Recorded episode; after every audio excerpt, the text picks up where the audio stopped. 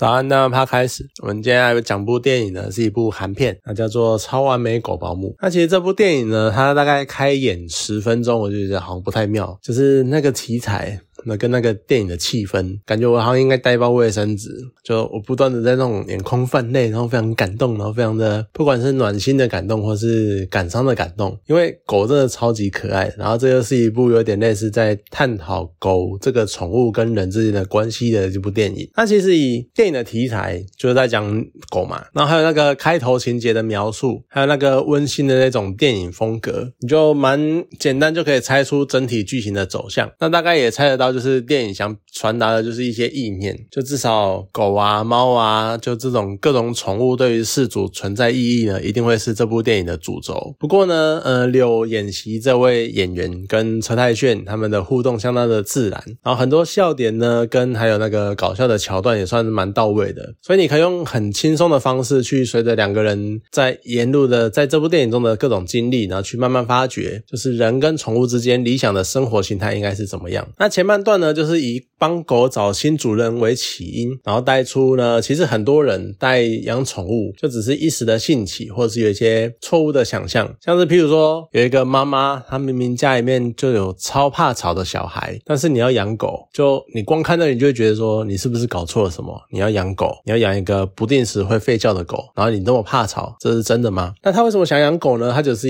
只是因为看到那个什么育儿书讲说，从小会有宠物陪伴长大的的话。对。幼儿的发展很有益，但是你家的环境根本就不适合。然后呢，接下来又另外一个所谓的洁癖男，就他连那个什么，你在他家要坐下之前，他都要擦一下你的那个椅子，然后叫你擦一下屁股或擦一下裤子之类的，就超级洁癖。可是你要养一个黄金猎犬，它在换毛期的时候会疯狂掉毛，你可能摸它一下都会满手狗毛那种狗，就超莫名其妙的，你根本什么都不懂。那他为什么想要养呢？就只是因为呃，我身边有一只大狗，感觉很有气势这个样子，就你。你根本搞错重点嘛，然后或者呢，是一个终于找到一个，哎，好像比较有希望，就是他们也是养过狗的，也是同样养过黄金猎犬的狗，可是呢，偏偏那只狗刚过世，然后所以挂了。爸爸呢，看儿子好像很伤心，所以想要再找一只黄金猎犬来，然后给儿子养，有点类似弥补刚过呃替代刚过世的宠物那种心情。那你这样想，那你就一定就觉得很怪嘛，就是你过世那只狗又不是现在眼前这只狗，可是你会有过度错误的。期待，那搞不好你就会不高兴，你就会甚至于讨厌这只新有的狗。所以呢，就像这个样子，就很多我们都会有对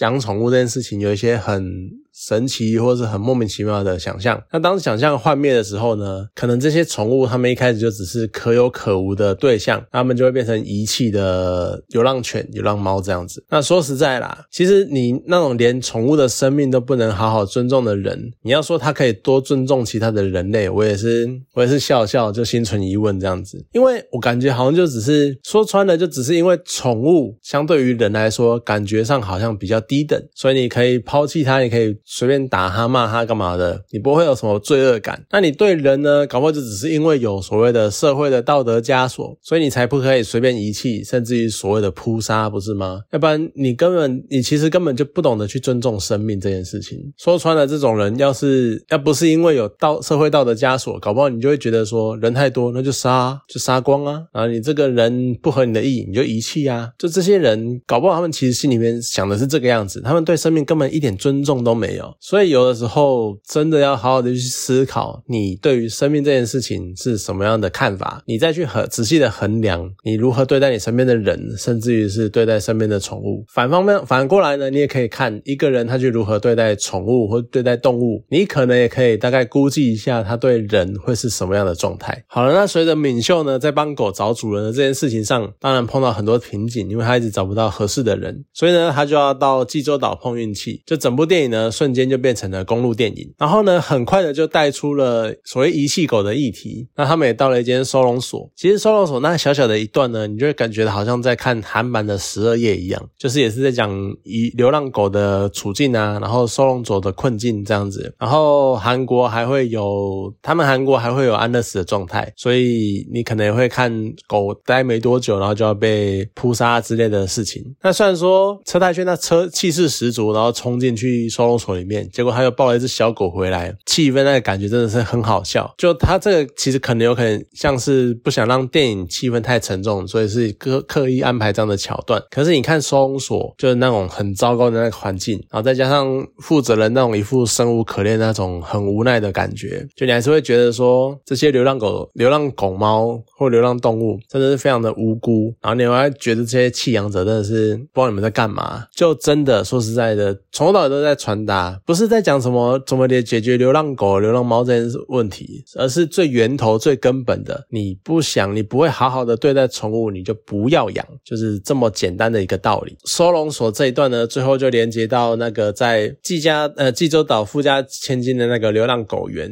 然后还有千金的一些真实的想法，其实有可能是在影射之前南韩发生过一些动保团体的爆料事件，就是他收养了狗，哦，他好像装出一副很大爱的样子，然后收养了一堆狗，结果呢，他把这些狗去安乐死，为什么呢？因为他只是要靠着收养狗这件事情来赚他的名声，但是他旗下的收容所呢，收容不了这么多的狗，所以他就把多的呢去偷偷的杀掉，然后为了维持他外在的形象，这个样子，这也是蛮黑心的。那当然，旅途中呢，他也蜻蜓点水的带过了，呃，南韩最为爱国人士诟病的一个恶习，就是他们会吃狗肉，甚至于是有目的的想要养大，然后想要拿去卖。而且说实在呢，韩国好像是真的也是有蛮多专门养狗的那种养狗场，去专门养所谓的可食用的狗。不过呢，感觉他真的是很轻描淡写的要带过这一段，就有点想要，嗯，他们想要谴责又不敢太大力抨击的那种感觉，就有点